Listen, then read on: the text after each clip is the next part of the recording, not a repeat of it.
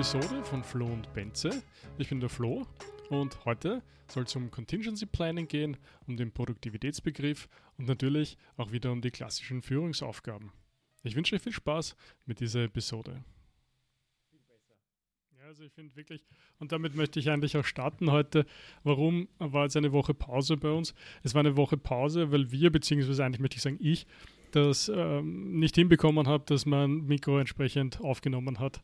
Also zusammengefasst, wir hatten zwei Videospuren, wir hatten eine Audiospur und letztendlich hat das dann nicht gereicht, natürlich um ein äh, entsprechendes eben ein Video zu machen oder einen Podcast zu machen, weil ja, man hätte nur dich gehört und nicht mich. Und das war natürlich eine große Enttäuschung für uns und, und ja, äh, muss ich mal vorwerfen, dass äh, ich nicht irgendwie darüber nachgedacht habe, was, was könnte eigentlich passieren und ja, es könnte mal der Ton ausfallen. Und wie wir das dann ein bisschen reflektiert haben, ist uns natürlich sofort Joko eingefallen. Und Joko hat immer einen Contingency Plan auf Lager. Und wir haben uns vorher schon überlegt, was ein bisschen ein schönes deutsches Wort dafür sein könnte. Mhm. Es gibt einen Zungenbrecher, den uns Benze präsentieren möchte. Ich, ich kann es ich kann's versuchen. Das eine war in dem Wörterbuch äh, Eventualfallplanung, war glaube ich Contingency Planning. Aber ich glaube, wir haben uns dann für, äh, für das Simpelste, nämlich für, glaube ich, Alternativplan mhm. entschieden. Oder Notfallplan. Notfallplan ist, glaube ich, ganz gut. Also vielleicht sogar noch besser auf das Beispiel jetzt äh, gebracht, weil es ja mehr oder weniger eben ein Notfall wäre, wenn man ein Audioprodukt quasi hat und dann kein Audio hat. Ja, das stimmt wirklich. Also für uns war es jetzt sozusagen wirklich der Worst Case, der passieren hat können, weil einfach, wir haben dann natürlich überlegt, was soll man tun? Soll man sozusagen einen Tag später oder, oder am selben Tag oder wie auch immer es einfach nochmal aufnehmen? Aber dann gab es halt so die Überlegungen, naja, das wird schon ein bisschen verrückt werden. Ne? Jetzt hat man diese ganzen Ideen im Kopf, was man irgendwie gesprochen hat und dann auf einmal loslegen und einfach dasselbe nochmal probieren und dann irgendwie krampfhaft auf so einen Punkt zurückzukommen, wo man weiß, ah, der, der war irgendwie, der ist gut gelungen, da möchte ich wieder hin. Ja, also haben wir uns dann entschieden, das sein zu lassen und haben stattdessen lange eben darüber nachgedacht, ja gut, äh, das, das ging in die Hosen, aber es soll nicht mehr in die Hosen gehen. Und das ist halt wirklich ein ganz wesentlicher Punkt in, in vielen Projekten, aber auch eigentlich in, in vieler normaler Arbeit, ähm, sich zu überlegen, okay, das ist einmal der gute Weg, so soll es sein. Also im Programmieren nennt man das zum Beispiel den Happy Path. Also alles, was, was einfach, ja, der User meldet sich an und der User klickt dorthin und der User klickt dorthin und das soll einfach funktionieren und, und dann tut es quasi. Ne? Und dann gibt es aber viele Möglichkeiten. Er könnte nicht authentifiziert sein oder er könnte nicht berechtigt sein dafür oder er könnte andere Sachen haben. Ne? Und in unserem Fall, das Mikro könnte nicht wollen. Und für alle diese Möglichkeiten wäre es dann halt wichtig, sich im Vorhinein schon ein bisschen Gedanken zu machen und eben je nach, je nach, je nach Auswirkung, die dieses Problem haben kann. Und ich glaube, da ist sozusagen die, der wichtige Punkt drinnen. Ne? Also wie, okay, irgendwas könnte, es könnten tausende Sachen passieren. Ne? Und welche von den Sachen, die passieren könnten, haben eine große Auswirkung auf deine Zielerreichung. Und für uns war das jetzt klar, kein Ton, Major, Major Issue, ne? Ist total schief gegangen. Ja. Ähm, und, und, aber ich finde, es ist wichtig, in diese Denke hineinzukommen. Ja, okay, wir haben da jetzt vor uns, wir haben ein schönes Ziel ausgelegt, alle fangen zum Arbeiten an und, und äh, es gibt das klassische Risk Management, wo auch probiert wird, genau solche Dinge mh, hm, mitzudenken, ist vielleicht das richtige Wort. Mhm. Aber ja.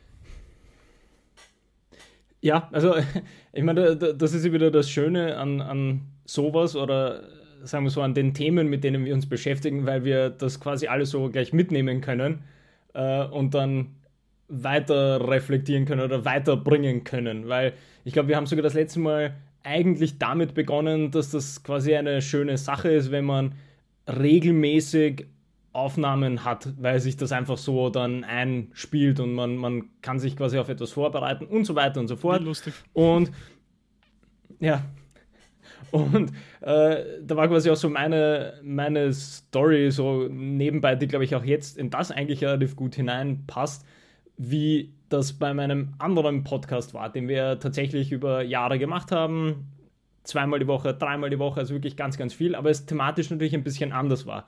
Das heißt, wir, wir hatten zum Beispiel doch hin und wieder den Fall, dass auch irgendwas Technisches nicht geklappt hat, aber wir konnten dann, dadurch, dass es halt nicht so ein, ein äh, ich glaube, das habe ich ja schon mal erzählt, dass es quasi sportbezogen war, das heißt, es war auf die Ereignisse und unsere Analysen über diese Ereignisse bezogen, das heißt, die Analysen kann man dann relativ gut nochmal ähm, sagen, weil wir haben schon auch so eine Diskussion geführt. Das heißt, das ist äh, relativ gut, vielleicht neue Ideen zu bekommen und dann einfach nochmal drüber zu sprechen. Das geht.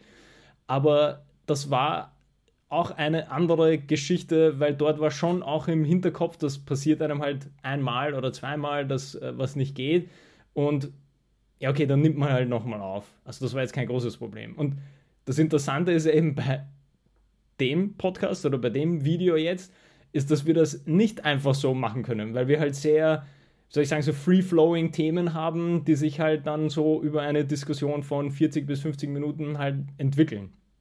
Und ich finde, das hat dann in, in, also lange Rede, kurzer Sinn, das ist quasi die, dieses Contingency Planning ist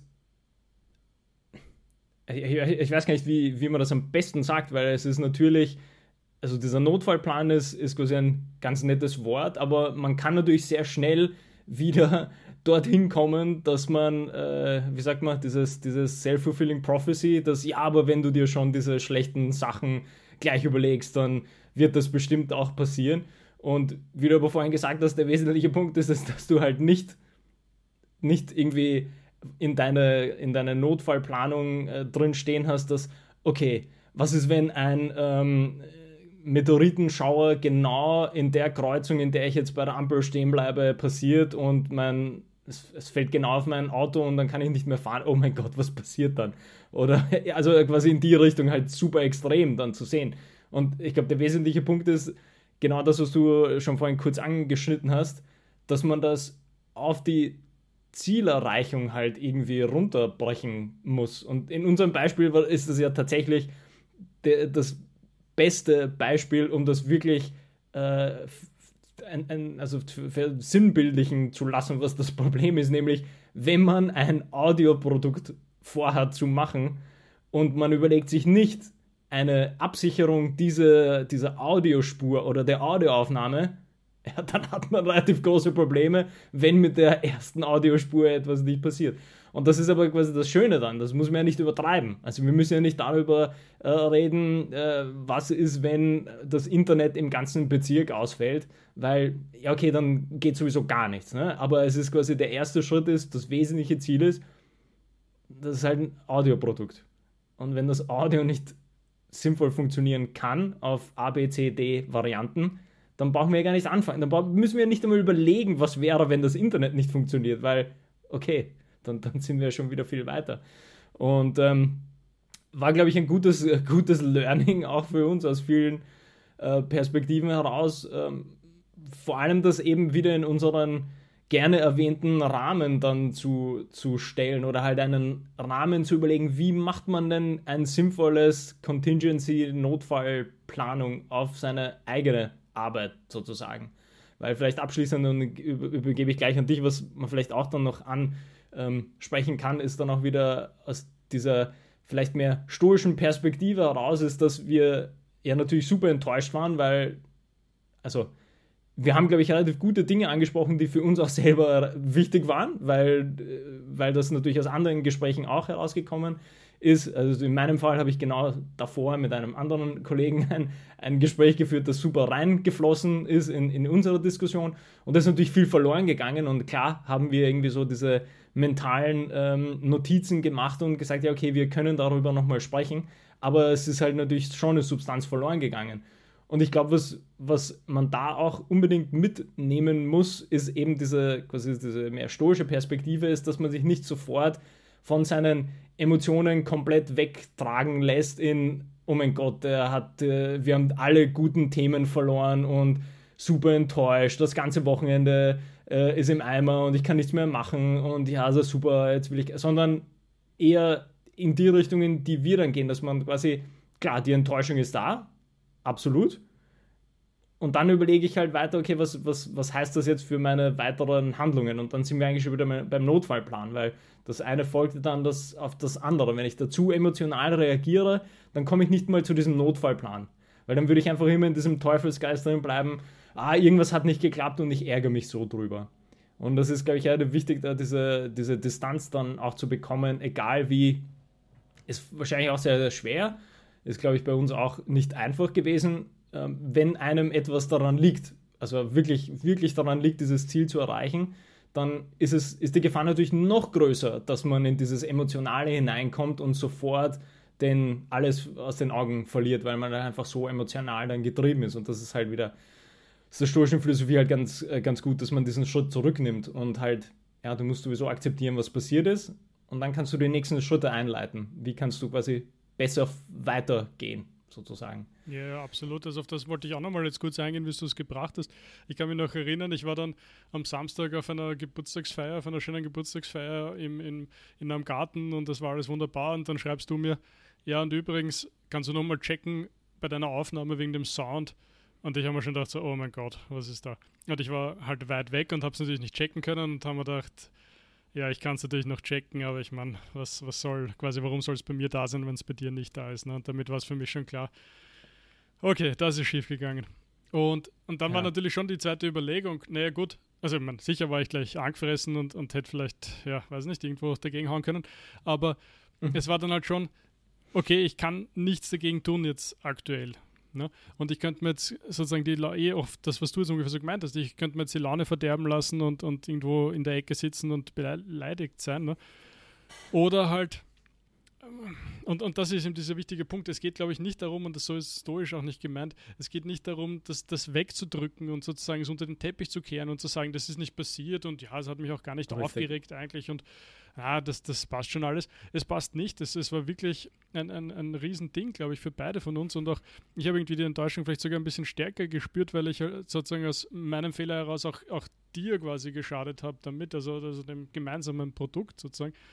Und, und ich finde es eben wichtig, dass man das nicht dass man es nicht unter den Teppich kehrt auf der einen Seite, also dass man sozusagen annimmt und sagt, ja, okay, ich spüre dies, diese, dieses, dieses Ding, diese Unzufriedenheit, wie, sie in mir wächst und wie es mich unbehaglich macht und dass man das sozusagen appreciaten kann auf eine gewisse Art und Weise.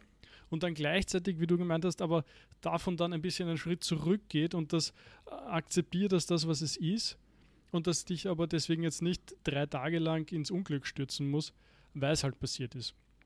Und darum, ähm, ja, ich meine, war dann noch ein wunderbarer Abend eigentlich und ja gut, wie ich dann halt zu Hause habe ich nochmal kurz geschaut, um, um einfach zu bestätigen, ja, okay, das ist leider nicht. Und, und, und dann geht es eben in die Richtung, und jetzt möchte ich dann nochmal ein bisschen auf das Wort eingehen, äh, dann ging es schon mhm. relativ schnell, okay, wie können wir das verhindern? Weil wir können ja nicht einfach äh, beim nächsten Mal jetzt hoffen, dass das besser geht und das nicht passiert. Ne? Und äh, darum gefällt mir übrigens Notfallsplan so als Wort für das, was wir da ein bisschen denken und ich glaube auch so, wie es Joko sieht, nicht so gut. Weil Notfallplan, das klingt so nach dem einen Ereignis, was, was irgendwie dann einen Notfall eben auslöst oder ein Notfall ist. Und ich finde viel wichtiger ist, es können noch mhm. mittlere und, mhm. und, und größere und kleinere Schritte schiefgehen. Und auch für die könnte man entsprechende Überlegungen treffen, ähm, was man was man als Alternativen dann macht zum Beispiel oder was man dann für Maßnahmen setzt etc. Und auch wenn es ein fürchterliches Wort ist auf Deutsch, aber dieses in Eventualitäten zu denken, gefällt mir da eigentlich viel besser und zu sagen, okay, wenn das Video ausfällt, das ist das Risiko nehmen wir im Kauf, weil zur Not, weiß nicht, mach mal den Standbild oder es gibt noch immer den Podcast. Wenn der Ton ausfällt, das können wir nicht akzeptieren, weil dann hört man uns halt nicht, ne? Das wäre blöd.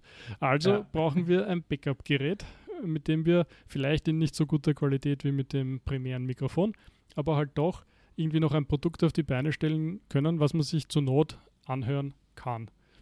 Und wenn, wenn, wie du sagst, zum Beispiel das Internet komplett ausfällt, ja, gut, ist nicht so ein Problem, weil dann merkt man, dass es ausfällt und dann ist halt das Gespräch an der Stelle mal fürs Erste beendet und vielleicht geht es dann in einer Viertelstunde wieder, dann können wir weitermachen.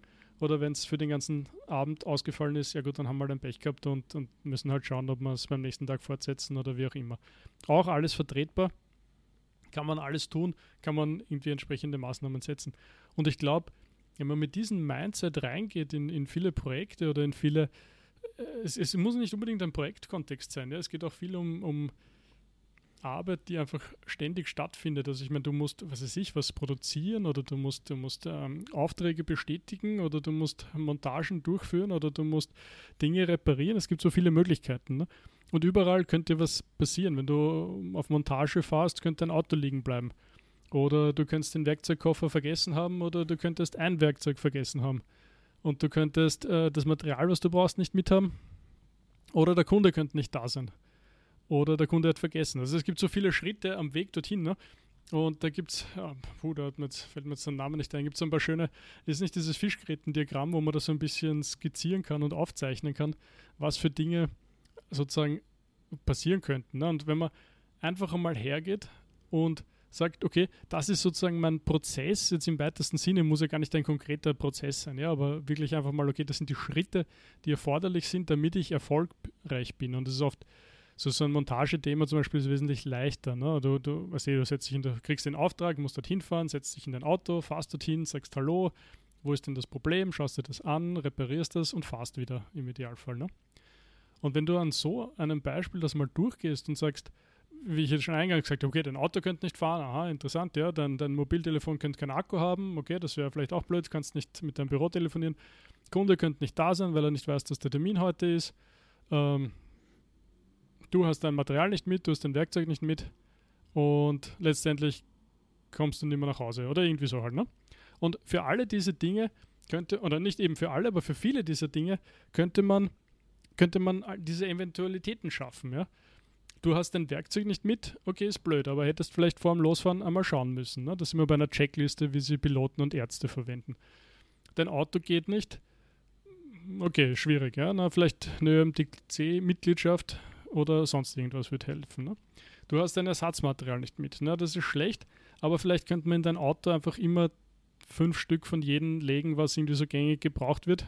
Dann hast du zwar dein eigenes mit im Idealfall, aber wenn du das nicht mit hast, hast du nochmal fünf extra dort liegen. Ne? Kunde ist nicht dort. Ja, das ist ein Thema und dass viele Ärzte zum Beispiel sind ja übergegangen und schicken dir am Tag davor eine Terminerinnerung per SMS. Und das finde ich super, weil ich meine, das kann immer mal passieren, ne? dass man irgendwie, was weiß ich, weiß ich, du hast dann nicht auf Speichern gedrückt, weil dich gerade wer angerufen hat oder mhm. sonst irgendwas hast den falschen Termin eingetragen etc. Ne? Mit so einer netten SMS, kein Problem. Ne? Und Kunde ist dann hoffentlich dort. Ne? Und, und, und so halt, also ich glaube, es ist jetzt relativ klar, wo ich, ich hinaus möchte. Ne? Also so durchgehen gehen und zu sagen, ja, okay, dieses und jenes. Und vieles von den Sachen sind ja super einfach und, und würden auch meistens nichts kosten. Ja, also geht es einfach darum, anstatt dass ich zwei Schrauben mitnehme, nehme ich halt fünf Schrauben mit. Weil vielleicht, weiß nicht, war eine verbogen oder, oder sonst irgendwas. Ne? Und schon klappt noch immer alles. Und, oder so wie wir jetzt tun, ne, wir lassen ein Backup-Aufnahmegerät legen, mitlaufen. Ne, der einzige, was das kostet, ist daran zu denken, auf den Aufnahmeknopf zu drücken. Und ja, äh, ich glaube, es ist ganz wichtig, in diese Denke hineinzukommen. Das habe ich zwar jetzt, glaube ich, schon gesagt, aber mhm. ja, einfach, einfach das mitzudenken. Im Sinne der Absolut. Extreme Ownership, um da nochmal auf Jocko Willink zurückzukommen. Ja. ja einfach ja. zu sagen, ja, es ist eben nicht Zufall, ob das hinten nach du erfolgreich warst, sondern wenn du das sauber durchgedacht hast, dann, dann hast du auch an sowas gedacht und dann ist die Chance, dass du hinten liefern kannst, also deliveren kannst, also erfolgreich, erfolgreich sein kannst, wesentlich größer. Jetzt bin ich's. Ja, na, also äh, eigentlich, eigentlich gibt es da nicht mehr super viel hinzuzufügen. Ich meine, die Sachen, die mir so eingefallen sind oder die für mich so herausstechen, ähm, dass man das wieder ein bisschen, bisschen praktikabler macht oder halt einfach die, die Erklärungen ein bisschen besser machen kann, wenn man jemandem das in die eigene Methodik halt irgendwie übergeben möchte oder so. Wir reden ja immer von den gut gesetzten Rahmenbedingungen, die halt natürlich super wichtig sind. Und in dem Fall geht das sogar, glaube ich, noch eine Stufe drüber oder drunter, je nachdem, wie man, wie man sich das quasi dann selber definiert. Aber wie du eben Prozesse kurz erwähnt hast, über Prozesse haben wir auch schon gesprochen und ich finde, genau diese Eventualitätenplanung passt ja sehr, sehr gut in dieses Reflektieren der eigenen Arbeitsprozesse. Weil was mir nämlich nebenbei auch noch eingefallen ist, was wieder aus diesem, aus diesem Sportbereich eigentlich super spannend ist, ist, wenn du daran denkst, dass wir ja für Spiele zum Beispiel, macht man ja auch, äh, kann man jetzt nennen, Gameplan, äh, zumindest im Football hat man das so genannt. Und dann spricht man natürlich klassisch von Adjustments, also von Anpassungen, die aber jetzt nicht einfach so gemacht werden, sondern da kommt quasi irgendein Auslöser, dass man irgendwas adjusten muss. Also irgendwas muss man anpassen. Das würde ich jetzt mal so ein bisschen parallel setzen, genau mit dem Eventualitäten äh, plant. Dass, okay, es ist irgendwas Unvorhergesehenes, sage ich jetzt unter Anführungsstrichen, Unvorhergesehenes passiert. Ich muss meine Planung anpassen, wie ich jetzt irgendwie äh, meine Aufstellung mache oder sowas.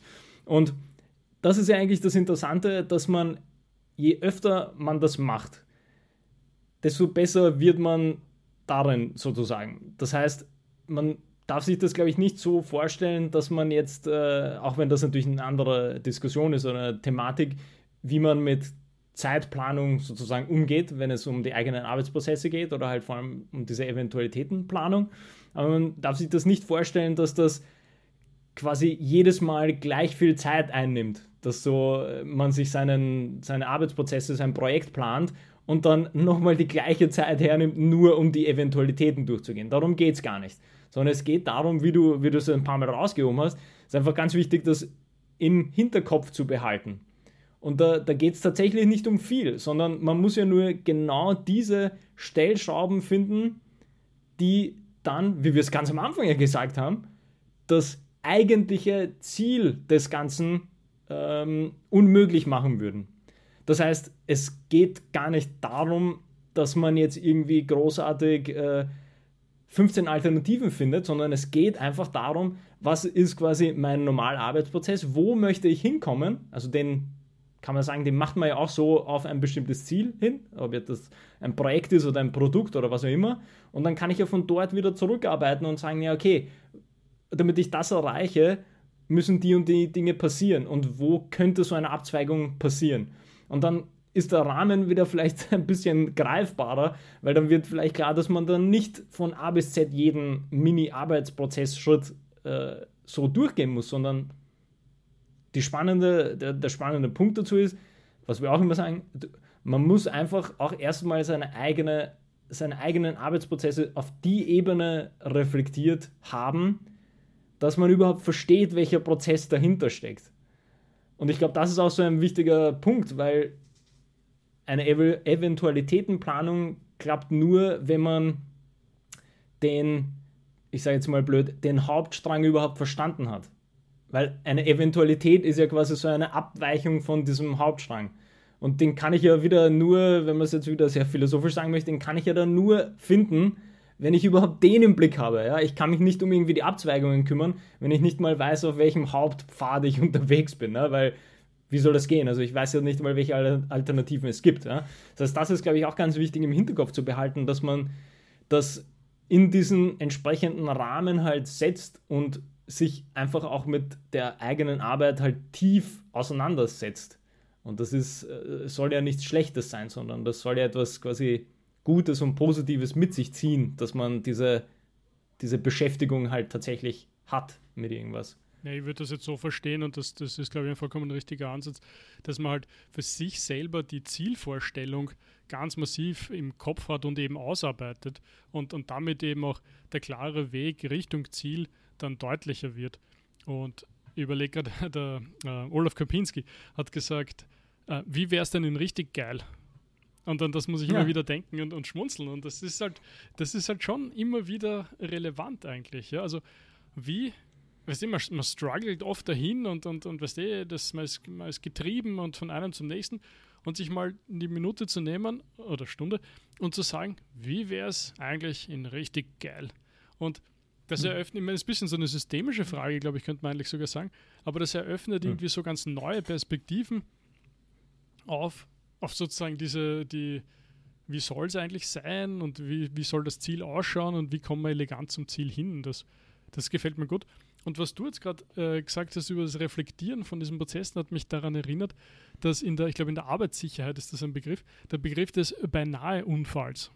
Also sozusagen, es kam hm. nicht zum Unfall, glücklicherweise, aber trotzdem sollte man daraus Maßnahmen ableiten. Und genauso würde ich sehen, wenn man an Eventualitäten denkt. Also oft genug ist man in der Situation, dass man sich denkt, boah, da haben wir ein Glück gehabt, dass das trotzdem noch geklappt hat. Und dann sollte man das nicht, nicht, nicht damit abtun und sagen, ja, okay, alles gut, passt, fertig, sondern eben diesen beinahe Unfall hernehmen und auf dem eben reflektieren und über den dann eben seine Maßnahmen ableiten, die man damit möchte um was du vorher genannt hast, von dem Hauptstrang halt dann einmal abzubiegen und zu sagen, ist wunderbar, ist kein Problem. Haben wir alles gehabt und im Idealfall sogar trainiert. Das ist auch noch der Punkt, ne, den auch Joko sehr oft bringt.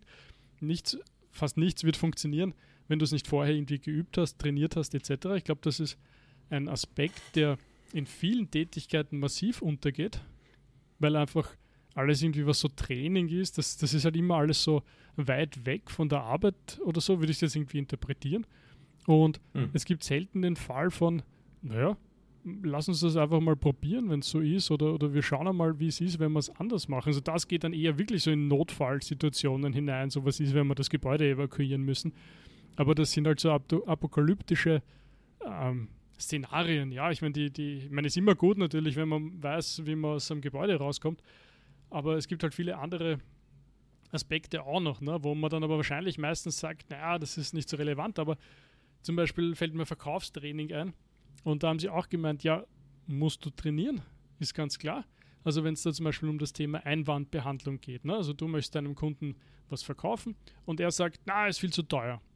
Und auf die Antwort ist viel zu teuer, solltest du als Verkäufer natürlich aus Stegreif einfach mehrere Ideen und, und, und Überlegungen haben, wie du das beantwortest, um dem anderen das Gefühl zu geben, dass es nicht so teuer ist.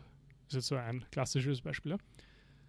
Und das musst du natürlich üben. Du kannst halt üben an echten Kunden. Jedes Mal die Chance, dass es halt nicht so gut ist. Oder du rufst einfach mal deinen besten Freund an und fragst ihn, hey, hast du mal zwei Stunden Zeit für mich? Ich würde gerne mal so ein paar Szenarien durchgehen. Du kannst einfach hergehen und er kann dir dann sagen, du nicht böse, das war jetzt gerade nicht gut. Und dann so, du, das war jetzt schon wesentlich besser. Und dann bist du es halt richtig drauf hast, sozusagen deine, was, was für deinen Job halt wichtig ist. Und genau dasselbe würde ich sehen, wenn du zum Beispiel eine, eine, eine Rede halten musst vor, weiß ich nicht, ja, Mitarbeiter Weihnachtsfeier oder was auch immer. Und du möchtest dich bedanken für den, für den großartigen Einsatz, den alle das ganze Jahr gezeigt haben. Und dann kommst du dorthin und, und nuschelst dann irgendwelche fünf Sätze vor dich hin und jeder denkt sich, oh mein Gott. Und das wäre vielleicht ja. auch eine schöne Gelegenheit gewesen, da so mal, was weiß ich, deinem Partner, deinem Freund, besten Freund, was auch immer, davon zu erzählen, dass du dir einfach ein bisschen Feedback geben kann und dass du es vor allem dann dort nicht zum ersten Mal machst. Da sind wir gar nicht so weit weg von Eventu Eventualitätenplanungen. Ne? Was ist, wenn du einfach nicht das tollste Redetalent hast? Ja, dann wird es dir helfen, ein bisschen äh, Sprechen zu üben, freies Reden zu üben. Ne? Zuerst zu reflektieren und zu verstehen, dass man kein äh, Redetalent hat. Also das ist ja, ja. wieder eigentlich das Schöne dran, wenn man wieder diesen Reflexionsprozess halt sehr äh, im, im Vordergrund stellt, dann ähm, da ist ja das Wesentliche, dass man natürlich sich selber so ein bisschen besser kennenlernt und auch dementsprechend dann weiter Dinge weiterbringen kann oder entwickeln kann. Was ich noch gern äh, quasi da reinbringen möchte oder was mir, was, was du gesagt hast, was ich sehr, sehr interessant fand, ist diese ganze Trainingsfrage, beziehungsweise wieso das vielleicht so im, in vielen Arbeitskontexten nicht, ich will nicht sagen nicht, aber halt einfach eine, vielleicht eine andere Konnotation hat. Und ich finde das insofern interessant, weil wieder, wenn wir diesen Sportvergleich hernehmen, dann ist ja für sämtliche Amateur- bis Leistungssport bis Profisport ähm, Menschen ist das Training 95% der Zeit. Und die, der Wettkampf ist eigentlich minimal. Also tatsächlich minimal, wenn ich jetzt, äh, äh, weiß nicht, die Fußball-EM startet äh, gleich, wenn man überlegt, wie viel Trainingszeit die einzelnen Spieler dann haben. Und dann ist, äh, ja, zweimal 45 Minuten ist dann ein Spiel sozusagen. Und okay, das macht man ein paar Mal, aber dazwischen wird nochmal mehr trainiert und quasi das ganze Jahr über. Also quasi, ähm, das ist der Punkt, ne? das ist einfach immer so eine komplett andere Zeit. Oder Zeitrechnung, wie auch immer man das sagen möchte.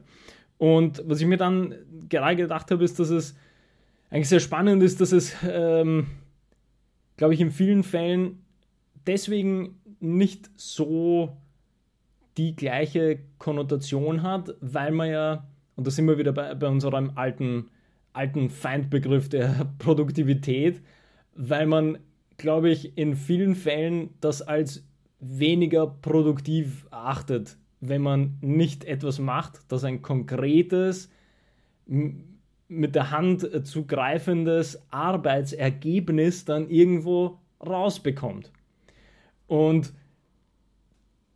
das finde ich eigentlich einen, einen verrückten Punkt, da quasi so mal dran zu denken, weil das aus dem Sport einfach, das ist einfach unmöglich so zu denken. Ist das, ja, ja, lass uns spielen und, ähm, und, dann, und dann trainieren wir vielleicht mal so alle drei Wochen, also quasi nach zwei Spielen können wir einmal trainieren, weil das ist ja nicht so produktiv. Also ich möchte ja dann im Wettkampf meine Energie möchte ich ja in den Wettkampf stecken und dort etwas äh, quasi reinbringen und dann irgendwie raus, äh, rausholen können und nicht, wieso soll ich im Training laufen?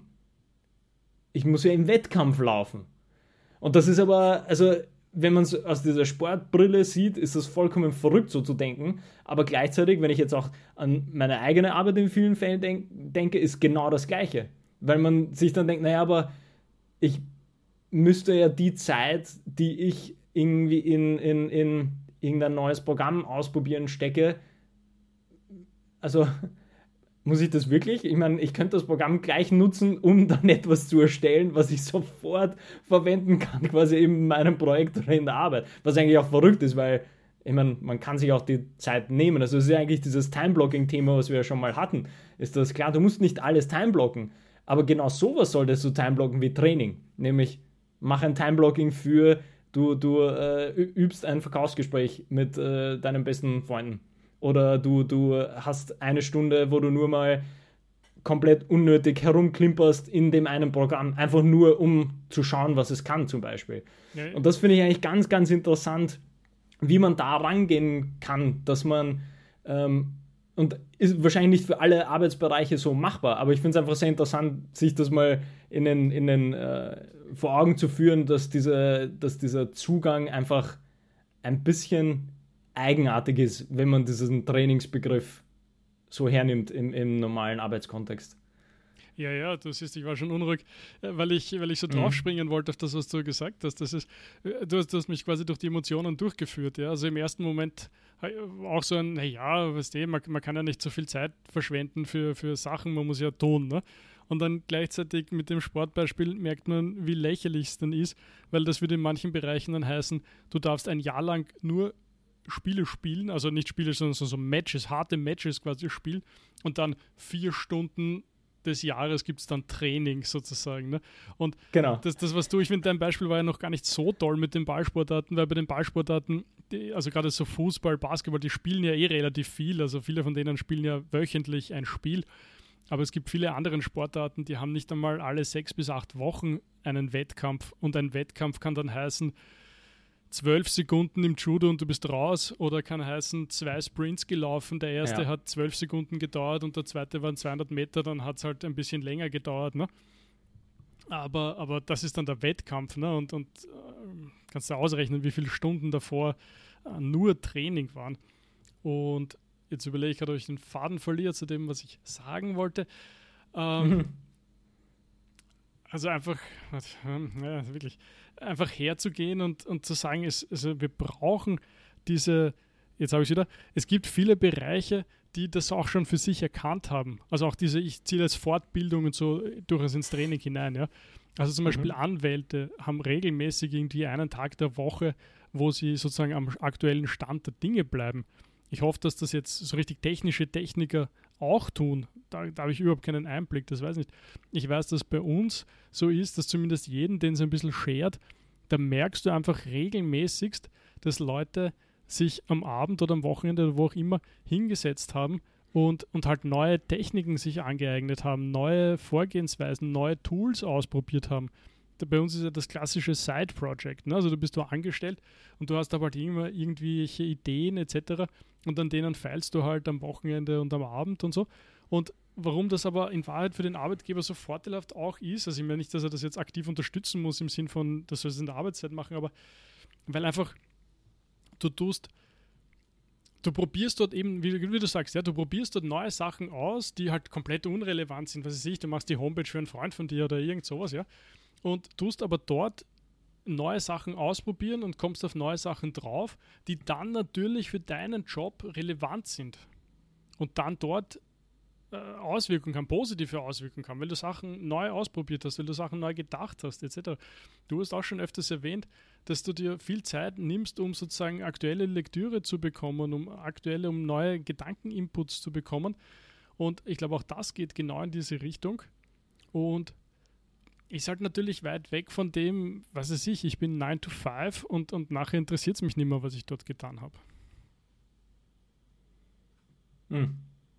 Ja, also ähm, weiß gar nicht, wo ich, wo, wo, wo ich ansetzen äh, soll. Es ist halt, ich denke, das ist, das ist so ein, ein tricky Feld. Aus dem einfachen Grund, weil ich finde, dieser Begriff von Produktivität, den wir, wie gesagt, jedes Mal vor uns herschieben, weil er einfach so, ja, äh, schwierig zu definieren und halt äh, jeder versteht was anderes darunter und, und äh, teilweise wird man ähm, nur aufgrund dessen zur Rechenschaft gezogen, was natürlich auch nicht immer gut ist und so weiter und so fort. Also scheinbar kommen da eher Probleme dabei raus als irgendwas Positives, dass, äh, dass mal Menschen sagen, hey, die Produktivität war ja heute toll und das ist das Erste, was sie nennen bei ihrem gelungenen Projekt oder so. Also das äh, äh, gibt es ja auch sehr, sehr selten, dass das quasi ganz oben steht auf der Liste, die man dann irgendwie so weitererzählt. Also das zeigt ja schon irgendwie, dass dieser Begriff vielleicht nicht so der beste ist, den es in dem Kontext gibt. Und gleichzeitig denke ich mir, es ist, wie du schon gesagt hast, es gibt natürlich Arbeitsbereiche, in denen das sehr wohl Teil des ich sage jetzt mal, Teil der Kultur ist, dass du diese Fortbildungen hast. Und das war ja lustigerweise auch ein Thema, das wir letzte Woche, glaube ich, kurz angeschnitten haben. Das ganze Corporate Learning äh, haben wir kurz erwähnt, wo, wo ich halt nur gemeint habe, ja, ich bin davon, ich, ich lese hin und wieder davon in meinen Blogs, aber ich bin da noch zu weit weg davon, einfach auf der Ebene, weil mich eher das Lernen an sich interessiert und nicht die nicht wie Menschen versuchen das systematisch für die Arbeit zu nutzen von Unternehmensseite aus.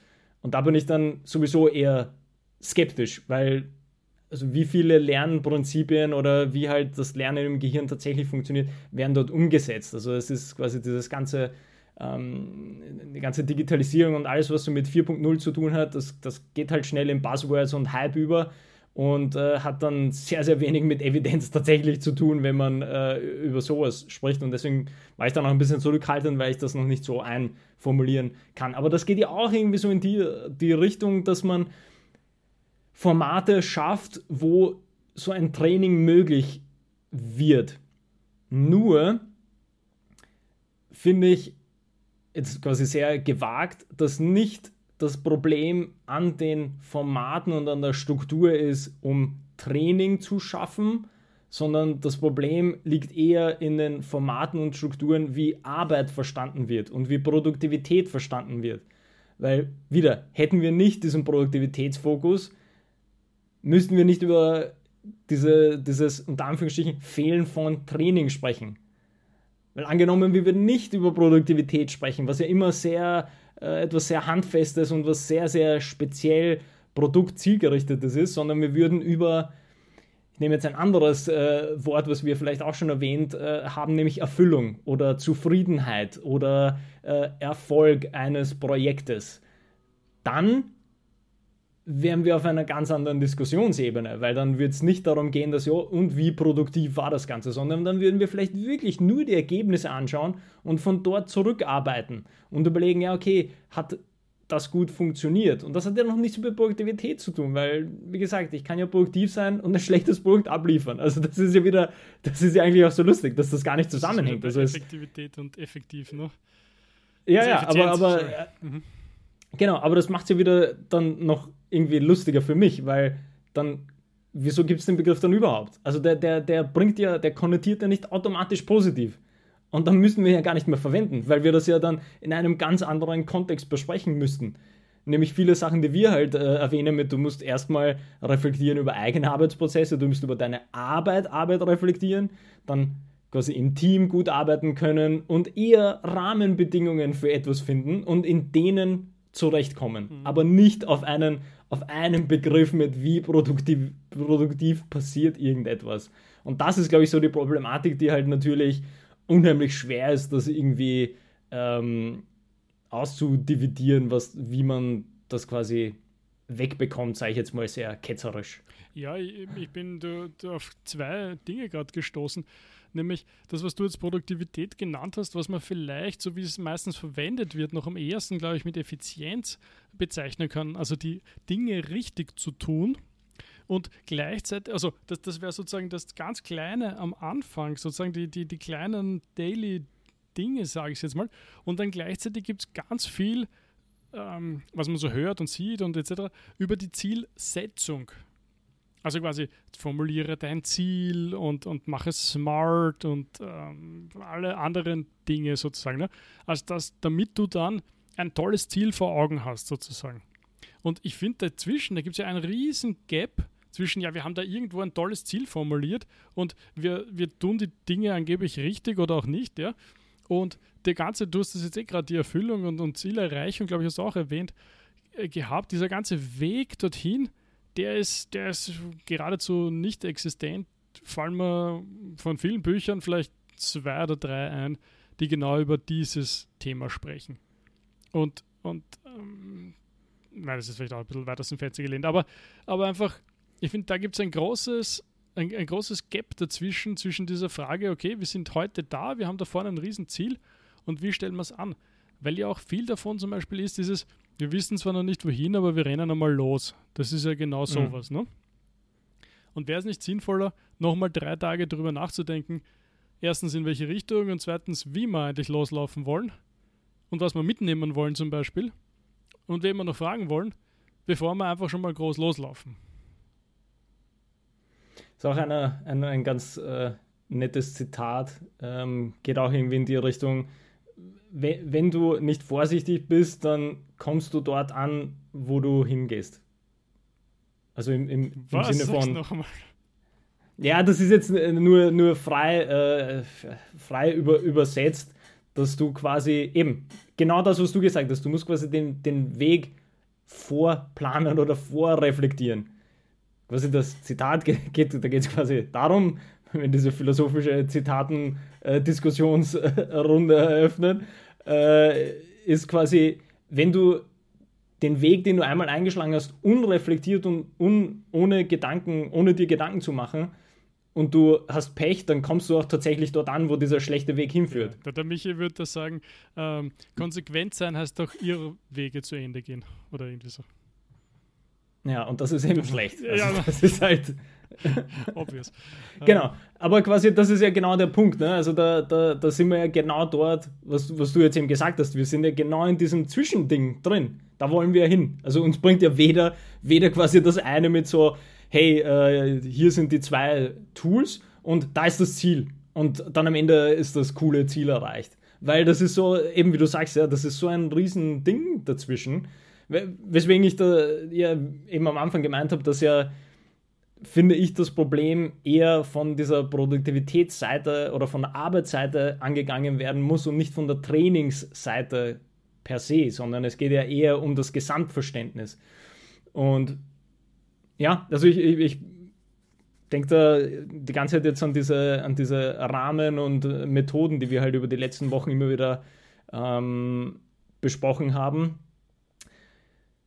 dass man da, da, da muss man gleich auch nochmal nachdenken, wie man, wie man diese Problematik in einen sinnvollen Rahmen, in einen praktikablen Rahmen auch packen könnte, um das vielleicht auch besser zu kommunizieren, weil ich mhm. glaube, das ist etwas, das, das so wie, wie ich es jetzt dir gesagt habe und du mir, was uns beiden quasi schon dann schnell klar ist, ah, okay, das ist damit gemeint. Weil wenn man so die richtigen die richtigen Piekser sozusagen äh, in diese Wunden hineinmacht, dann wird es ja vielen bewusst, dass ja, okay, irgendwas ist da von meinem von meiner Perspektive schon allein falsch, wie ich an etwas rangehe.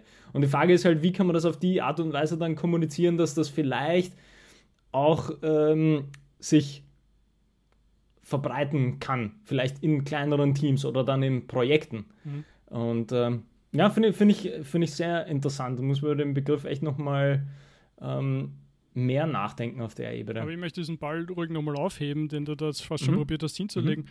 Es ist einfach, also ich meine, all das, was du gerade wieder beschrieben hast, würde ich wieder mal, und das, diesen Satz habe ich schon öfters geprägt, jetzt als klassische Führungsaufgabe zu sehen. Das, was du vorher genannt hast, ist erstens mal natürlich den Rahmen setzen, Voraussetzungen schaffen, ähm, Möglichkeiten schaffen, ja, Leute anzuleiten, Leuten Wege aufzuzeigen, Leuten vielleicht natürlich auch das Ziel zu, zu visualisieren, ist klar.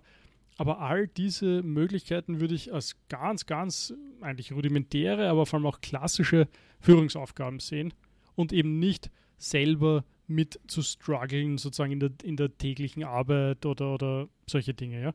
Sondern einfach gerade natürlich als Führungskraft diesen diesen Schritt zurückgehen und, und, und schauen, was ist da und äh, was wie sagt Joko immer, ich hoffe, ich bringe es zusammen. Ähm, up and out, also er sagt immer, die, die Führungskraft soll im Idealfall up and outside schauen. Also er meint, also ja, rauf und, und rundherum, anstatt rein, also runter und rein. Ne? Und also jetzt auf, aus, aus dem Englischen übersetzt natürlich, ja. Mhm. Ähm, aber, aber das trifft wunderbar auf den Punkt, ne? weil wenn du rein und runter schaust, dann ist sozusagen, dann bist du nur, was machen wir jetzt gerade und, und was liegt da gerade auf meinem Schreibtisch und ist das, das, das muss ich noch schnell abarbeiten, etc. Ne? Und da bist du natürlich total ähm, gehemmt, ne? als wie wenn du sozusagen das Umfeld um dich ein bisschen anschaust, was brauchen die da drüben von uns, was bekommen die, was brauchen wir von denen und wie passt das eigentlich ins Ganze hinein und so, ne? dann, dann bist du in der Lage, richtige Entscheidungen zu treffen, dann bist du in der Lage, die richtigen Dinge vielleicht auch im zeitlichen Kontext sozusagen rechtzeitig anzugehen, weil wie viele Dinge scheitern nur daran, dass man einfach zu spät dran ist. Ne? Und du kannst eben auch für deine Mitarbeiter diese Rahmenbedingungen so setzen, dass sie halt ihren Job einfach erfolgreich und gut erledigen können. Also das, das würde jetzt äh, einfach noch, ja, ich finde, das, das muss jetzt mal gesagt werden. Ne? Ja, ne, also finde ich gut und ich würde, ohne da jetzt ein neues Thema aufzumachen, sondern eher als Teaser dann vielleicht für nächste Woche, weil ich finde, da ähm, ist auch etwas, worüber wir jetzt, zumindest vor der Aufnahme haben wir darüber gesprochen, weil es quasi um eine andere Thematik ging, ist, dass ich ger gerne quasi in, in dein Konzept, was du jetzt für Führungskräfte äh, angesprochen hast, würde ich die andere Seite quasi reinbringen, nämlich dass auch die Mitarbeitenden eben diese, diese Reflexionen selber machen müssen, dass sie das überhaupt dann, wie soll ich sagen, an, anders, dass sie das verstehen, was die Führungskraft dann von ihnen möchte, wenn er diese Anpassungen macht, sozusagen. Mhm. Und das ist aber eben ein Thema fürs nächste Mal, weil das, das führt für mich wieder ein bisschen wieder zurück zu den Dingen, die wir schon mal hatten mit den One-on-One-Gesprächen mhm. zwischen Führungskräften und Mitarbeitenden, weil für mich das einfach so eine, für mich ist das eine sehr wichtige Dynamik äh, drinnen. Also das sind Dinge, die nicht getrennt sind, sondern die gehen halt Hand in Hand. Ja? Also es würde quasi in, in unserer Vorstellung bringt es nichts, wenn Mitarbeitende super reflektiert sind und quasi ihre eigenen Arbeitsprozesse voll im Griff haben, aber es kommt eine Führungskraft, die dann halt eben, wie du sagst, ja, vielleicht so äh, hier nur nach innen schaut und dann so, ja, ja, äh, das machen wir so, weil kann nicht funktionieren. Andersrum aber genauso nicht. Also wenn die Mitarbeitenden das nicht, quasi diesen Nährboden bereitstellen, sozusagen diese Prozesse wirklich umsetzen zu können, dann wird das genauso nicht funktionieren. Und das ist ja quasi diese schöne Dynamik, die man zum Beispiel mit sowas wie einem One-on-One-Gespräch halt super vorantreiben kann, ähm, weil einfach diese Beziehungen untereinander zwischen den Ebenen ganz anders zusammenfinden können. Und quasi nur der, der letzte Teaser, der Abschluss, für mich ist quasi genau der Punkt, dass die, die Führungskräfte müssen zumindest halbwegs dieses Verständnis über, ich sage jetzt sehr, sehr grob, auch die, die Arbeitsauslastungs- oder die Gefühlslage der Mitarbeitenden in Prozessen haben, damit sie dann den Prozess anpassen können, mhm. gegebenenfalls. Mhm. Also das sind quasi wieder eigentlich, der, damit das ganz rund wird, damit diese Eventualitätenplanung sinnvoll machbar ist. Ja, weil das kann dann nicht sein, dass auf einmal, wenn ich keine One-on-One-Gespräche habe und dann habe ich auf einmal ein gemeinsames Team-Meeting, wo ich dann von vier, fünf Mitarbeitenden höre, ja, aber das haben wir so nicht hinbekommen, das hat einfach nicht geklappt und man als Führungskraft so, was, das höre ich zum ersten Mal, wie? bei euch hat irgendwas nicht geklappt, das ist ja, wie kann das passieren? Und genau darum geht's. Ne? Das heißt, dass man diese Dynamik halt wirklich, diese Welle halt mit, mitreiten muss, ja, von allen Ebenen. Und damit können wir das, glaube ich, auch jetzt so mit diesem Eventualitätenplan, ähm, ist genau bei sowas relevant. Ja? Den kann ich tatsächlich nur bauen, wenn ich alle möglichen Ebenen, also wie du es jetzt gesagt hast, wenn ich oben und um mich herum schaue als Führungskraft. Ja? Sonst kann das gar nicht klappen. Absolut, absolut. Also wunderbares, ja, wunderbar, ja. Mich hat es gerade ein bisschen erinnert an McGregor noch, also auch nur zum Abschluss, da gibt es die X- und Y-Theorie, die einfach nur den Teufelskreis beschreibt, wenn sozusagen Führungskraft den Mitarbeitern mhm. misstraut, der Mitarbeiter sich dann denkt, ja gut, dann mache ich halt jetzt nach Vorschrift, wenn du so gescheit bist und, und wie sich das sozusagen nach unten spiralisiert. Mhm. Und umgekehrt in der Y-Theorie, wo das, wie sagt man auf Deutsch, eigentlich der, der Englischkreis, glaube ich, ähm, dass sich das sozusagen, okay, Mitarbeiter vertraut der Führungskraft, Führungskraft merkt diese Anerkennung, die es bekommt und, die, und, und wird dadurch motiviert, etc. Ähm, und was das für ein Team bedeuten kann, ähm, mhm. ist, ist glaube ich, genau das, was du gerade beschrieben hast. Ja. Wunderbar, also genau. Schönes, genau. schöner Ausblick. Ja. Gut. Und dann können wir uns verabschieden. Verabschieden äh, uns äh, bis äh, nächste Woche. Ja. Bis nächste Woche.